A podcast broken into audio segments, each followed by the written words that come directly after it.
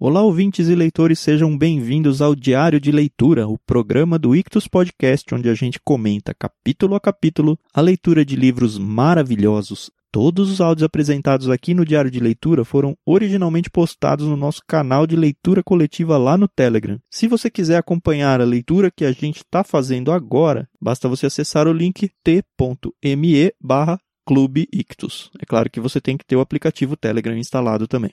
A participação é gratuita, pode ficar tranquilo. Sem mais delongas, fique agora com os comentários de mais um trecho do livro O Evangelho Maltrapilho, de Brennan Manning.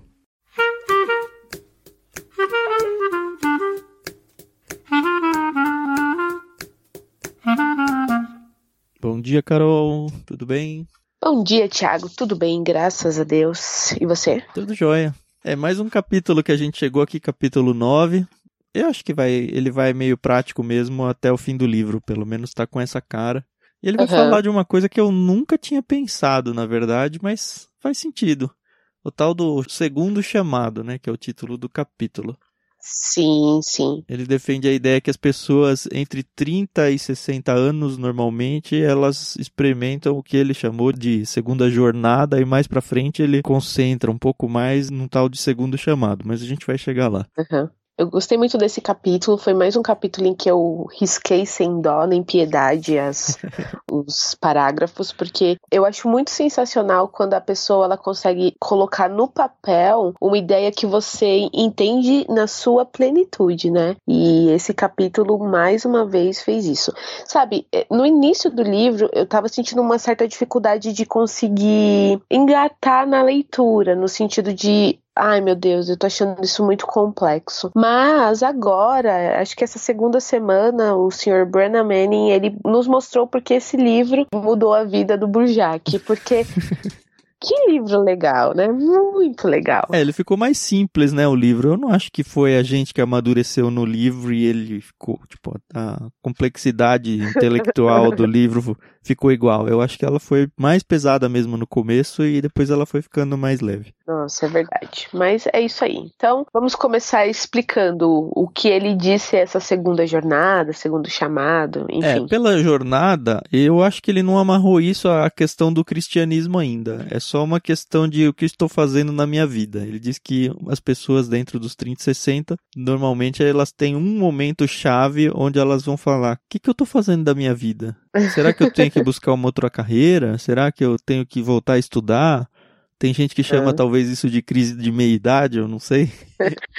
É, é, eu acho muito legal, né? Porque a gente tá bem nessa época, né? Na verdade, eu acho que eu me encontrei profissionalmente falando agora. Então, eu tô com 30 anos e eu tô numa fase muito boa da minha vida profissional. Não necessariamente ganhando o dinheiro que eu gostaria de ganhar, mas tá tudo bem. Mas é interessante, é porque o próprio autor fala que tem vários casos de pessoas super bem-sucedidas na carreira que simplesmente olham e falam, cara, eu gastei minha vida inteira nisso, será que é isso que eu tenho que fazer? Será uhum. que é, vai ser essa a minha contribuição para o mundo?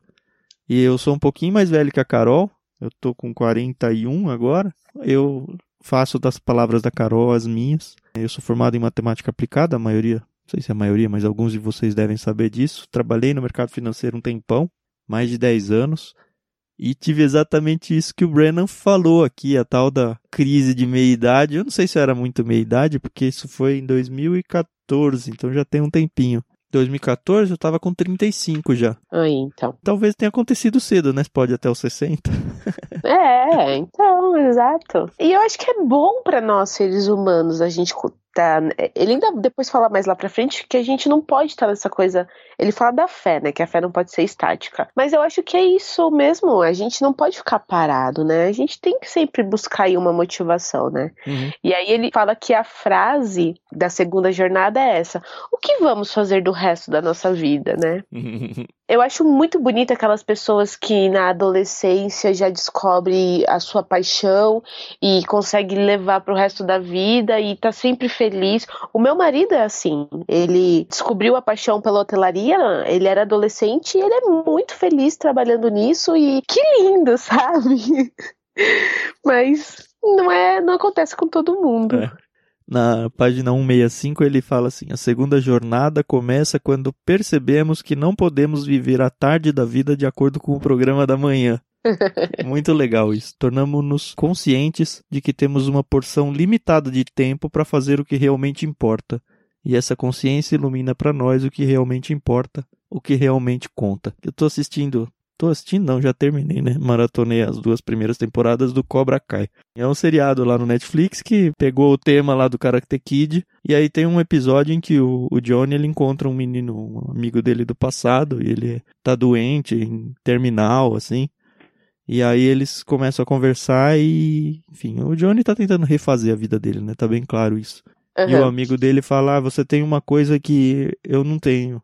Ah, o que que é? Aí ele fala: você tem tempo. E a gente não sabe o dia que vai ser a nossa morte mesmo, né?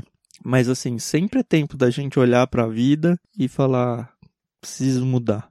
Seja no contexto de vida, do que, que eu vou fazer com ela, quanto no contexto cristão, que é o que o Brennan acho que quis mesmo. O título do capítulo não é a segunda jornada, é o segundo chamado. Então ele prepara aqui a cama para apresentar o que ele chama de segundo chamado. Você realmente aceita a mensagem de que Deus está perdidamente apaixonado por você? E ele pega isso muitas vezes no texto dele, né? Creio que essa pergunta esteja no cerne da nossa habilidade de amadurecer e de crescer espiritualmente. E aí ele faz então a mudança de direção aí para o segundo chamado. Eu achei, achei muito legal, né? Porque assim, esse livro a gente percebe que ele é para um público já cristão, né? Não dá para pegar esse livro e entregar na mão de uma pessoa que não tenha passado pelo mínimo de experiência dentro Isso. do cristianismo aí.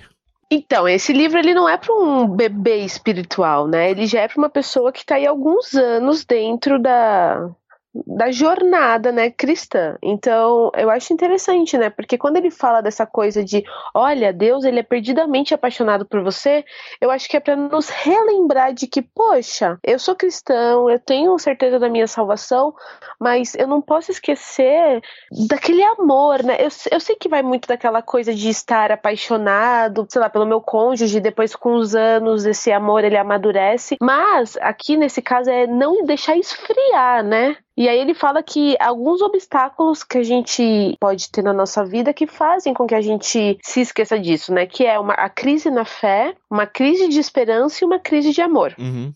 E ele vai levar esses três até o final do capítulo. É, e, gente, é, mu é muito gostoso, porque ele trata isso de uma forma. Ele não tá dando uma bronca em nós. Pelo contrário, ele mostra como nós somos arrogantes, sabe? Como o nosso cristianismo às vezes nos coloca, ou a gente coloca o nosso cristianismo num patamar que não é assim, entendeu? Então, até mais pra frente, ele fala lá de novo do filho pródigo, da mulher adúltera, uhum. e ele fala: Você faria isso? Não, você faria dessa forma, dessa forma e dessa forma. E não é isso que Deus está querendo, não é isso que ele mostra. E, nossa, é verdade, é isso. Pegando aí esse gancho da fé, ele diz assim, perguntando pra gente, né? Qual é a minha resposta ao segundo chamado dele, quando me diz, Deus falando, né? Você tem o meu amor.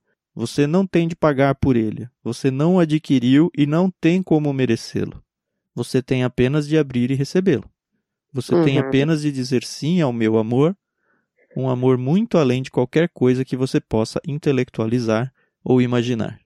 Como que você vai lidar isso com a fé? Qual vai ser a sua resposta quando Deus fizer isso? Você realmente tem fé, crê? Mais para frente ele vai dar uma ilustração sobre crer aí, que eu achei muito legal, mas a gente chega lá já. É, então. E aí ele, ele até fala na página 167: a fé significa que você quer Deus e não quer mais nada. É isso aí. E é isso, né? E ele ainda fala, né? Para ser cristão, a fé tem de ser nova. Isso é, viva e crescente. Isso não quer dizer que a gente tem que ficar mudando de fé o tempo todo, né? Com Sempre fazendo aquela analogia do, da paixão da sua namorada que se que torna sua esposa. Uhum. Você não vai continuar apaixonado no sentido de ter arrepios, como a gente falou no outro capítulo aí. Mas essa paixão vai amadurecer. E a nossa fé tem que amadurecer. Ela não tem que ficar estagnada a ponto de você ir deitar na cama e virar um pro lado, um pro outro, e vocês só se acostumaram a estarem juntos. Vocês realmente têm que crescer esse amor. É, tem que estar tá com vontade de estar juntos, né? Ele ainda fala isso. Eu tô morrendo de vontade de estar com você. Eu tô morrendo de vontade de estar com você. Uhum. Porque é isso. É, ele quer estar conosco, né? Mas a gente também tem que querer estar com ele. E aí ele muda então da fé para o segundo obstáculo, que é a crise da esperança que ele chama aqui, né? Será é... que de fato cremos que estamos indo a uma festa de casamento que já começou? Ele faz aquela ilustração da festa de casamento, como uhum. ele, ele conta de um caso dele que ele estava passando num clube de campo, né? perto de um salão de eventos lá. Uhum. E aí as pessoas estavam todas bonitas, fazendo a transição para o nosso contexto de hoje, assim fazendo a transição entre a cerimônia religiosa e a festa. Então tá todo mundo lá do lado de fora ainda, uhum. preparado para entrar na festa, já imaginando como vai ser lá dentro, já imaginando nos comes e bebes que vai ter e tal, nas mesas que já estão reservadas. E ninguém tem nenhuma dúvida de que apesar de eles estarem lá fora, lá dentro tem uma festa de casamento acontecendo. Sim. E aí ele pega esse gancho e até aproveita o fato de que Jesus comparou, né, tudo a um casamento a uma festa de casamento, tem parábolas falando sobre isso. Como a gente realmente fica aqui hoje do lado de fora pensando, mas e se não tiver uma festa lá dentro? E se não for assim como dizem? E aí é a tal da crise da esperança. Pois é, porque a gente não pode esquecer que, apesar da vida cristã, ela vai nos proporcionar a vida eterna nos céus, uhum. não quer dizer que aqui na Terra a gente não vai sofrer, né? Que a gente não vai passar por tristezas e sofrimento. E aí, tanto que ele fala que Jesus, ele não estava nem um pouco confiante de que seria poupado do sofrimento, uhum. né? Mas ele estava confiante na promessa de Deus para com ele de que ele ressuscitaria e que o sacrifício dele seria a porta para nossa salvação, né? Sim. Ele sabia que era necessário, né? Então era nisso que ele estava depositando a confiança dele, né? Sim, e nós devemos também, né? Com certeza. O Brennan fala: a esperança cristã permanece firme e serena, confiante mesmo diante da câmara de gás, fazendo aqui a, a lembrança aos judeus, né? Mesmo Exato. diante do câncer terminal, que hoje em dia mesmo é coisa praticamente mortal aqui pra gente. Eu achei essa frase muito linda. Por mais séria que creiamos ser a Sexta-feira Santa, estamos confiantes de que o domingo de Páscoa está diante de nós. Eu acho no mais bonito o finalzinho, né? E se morrermos? Jesus também morreu. E se Jesus morreu, cremos que ele agora vive e que viveremos nós também. É, é essa a nossa esperança. É isso que a gente não pode duvidar de jeito nenhum. E a gente aqui no meio da caminhada cristã, quando a gente já está na segunda metade da vida aí, vamos pensar assim, uhum. a gente se acostuma num cristianismo de instituição e deixa de viver de verdade essa esperança, essa ânsia pelo céu, sabe? Esse vislumbre de puxa, como vai ser quando chegar lá, sabe? A gente não consegue entender na totalidade, mas a gente sabe que vai ser bom, né? e aí depois ele vem com o terceiro obstáculo, que é o amor, né? E a gente tem que entender que Deus é amor e ponto final.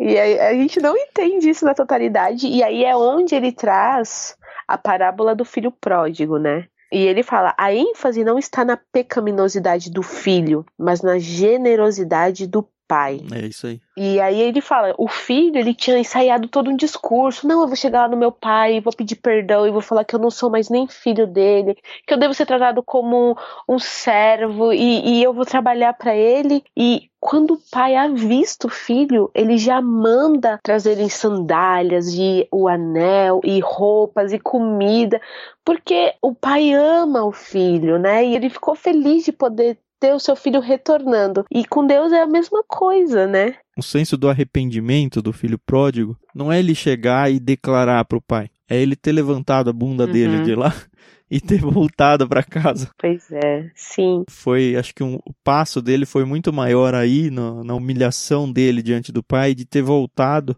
do que uhum. de realmente ter falado com o Pai. E aí o Pai, que é o nosso Pai dos céus, conhece os nossos corações. Ele é. sabe se nós estamos realmente voltando com um arrependimento genuíno. Uhum. E é o que o autor aqui, o Brennan, está tentando passar. Pelo menos creio eu, né? É que Deus não fica com joguinhos do tipo, ah, você tá arrependido, então agora fica ali de castigo meia hora pensando e depois eu vou ver se eu vou te perdoar, sabe? Exato. Ele já tem pronto esse perdão Basta que a gente realmente esteja disposto a se reatar com ele. É. E aí, tanto que tem um outro depois exemplo aqui, em seguida, de Jesus com a mulher adúltera, né? Naquela cena que queriam apedrejar. Uhum. Queriam testar Jesus, né? Ou apedrejavam a mulher de acordo com a lei de Moisés, ou o que eles fariam, já que os romanos não gostavam dessa coisa de apedrejar. E eu sempre tive muita curiosidade para saber o que Jesus escreveu na areia. Eu já vi uma pregação de alguém dizendo que ele escreveu o pecado das pessoas que estavam ali. Não dá para afirmar isso, mas seria muito legal. Pois é, é uma coisa aí que eu quero descobrir quando a gente chegar nos céus. E aí, quando ele fala, ok, então aquele que nunca cometeu nenhum pecado que atire a primeira pedra, como isso foi uma frase que ninguém estava esperando, porque as pessoas podiam ser arrogantes. Ah, eu peco, mas eu não cometi um adultério como essa mulher. Então as pessoas também elas entendiam a gravidade de que pecado é pecado, né? Sim. E aí quando todo mundo foi embora, Jesus tá com a cabeça baixa, né? Ele diz para a mulher: "Não restou ninguém aqui para te condenar?" E ela: "Não, senhor." Ele então tá bom. Pode ir e não cometa mais esse pecado. E aí, no, no parágrafo seguinte, o Brennan fala: Jesus não perguntou se ela estava arrependida. Ele não exigiu um firme propósito de reforma moral. Ele não demonstrou preocupação de que ela poderia ir correndo atirar-se de volta nos braços do seu amante. Ela ficou ali e Jesus deu-lhe absolvição antes que ela pedisse. Óbvio que ele conhecia o coração é dela e ele sabia que ela tava, né? Tem que sempre pensar que Jesus é Deus e ele conhecia o coração das pessoas, né? Mas é o que o Tiago falou. A gente falaria, não, fica aí de castigo meia hora pensando no que você fez. Uhum. E com Deus é diferente, né? Desde que haja o, o, arrependimento genuíno, né? É isso aí. Mas como eu não sou Deus, eu vou continuar fazendo isso com os meus filhos. É, eu também. Porque eles precisam pensar no que eles fizeram, que eles desagradaram Sim. a Deus, que eles desobedeceram Sim. os pais, tudo isso. Sim, com certeza, mas também quando eles vêm e falam, papai, estou arrependido, você fala, ok, filho, que Sim. bom, e, e, tem toda a moral, né? Uhum. E aí ele termina falando, além desses três obstáculos, que existe uma barreira no amor, né?